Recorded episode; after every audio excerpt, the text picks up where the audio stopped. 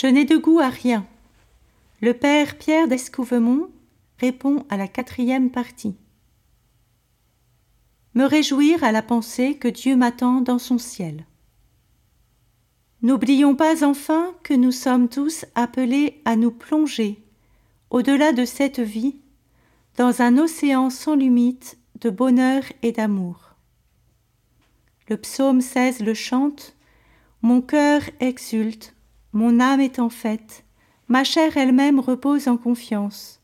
Tu ne peux m'abandonner à la mort, ni laisser ton ami voir la corruption.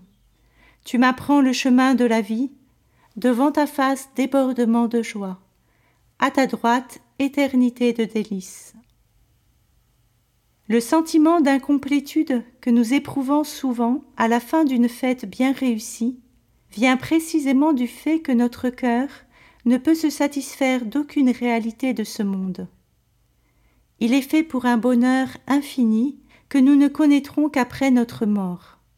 Seule la vision de Dieu pourra combler ce cœur perpétuellement épris d'un bonheur infiniment plus dense que tous ceux que nous connaissons ici-bas. Voilà trois motifs largement suffisants pour chasser le mal-être qui nous empêche trop souvent d'être joyeux, comme le Seigneur nous le demande. Goûtons aux joies toutes simples que le Seigneur sème dans nos vies et qui sont la manifestation de son amour absolument gratuit et tout à fait personnel. Réjouissons-nous aussi à la pensée que notre Dieu est immensément heureux, que rien ne manque à son bonheur et que nous sommes appelés à le rejoindre pour participer éternellement à sa joie.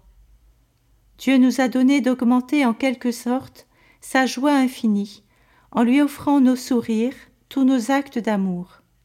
Une autre raison, et non la moindre, de rester toujours joyeux.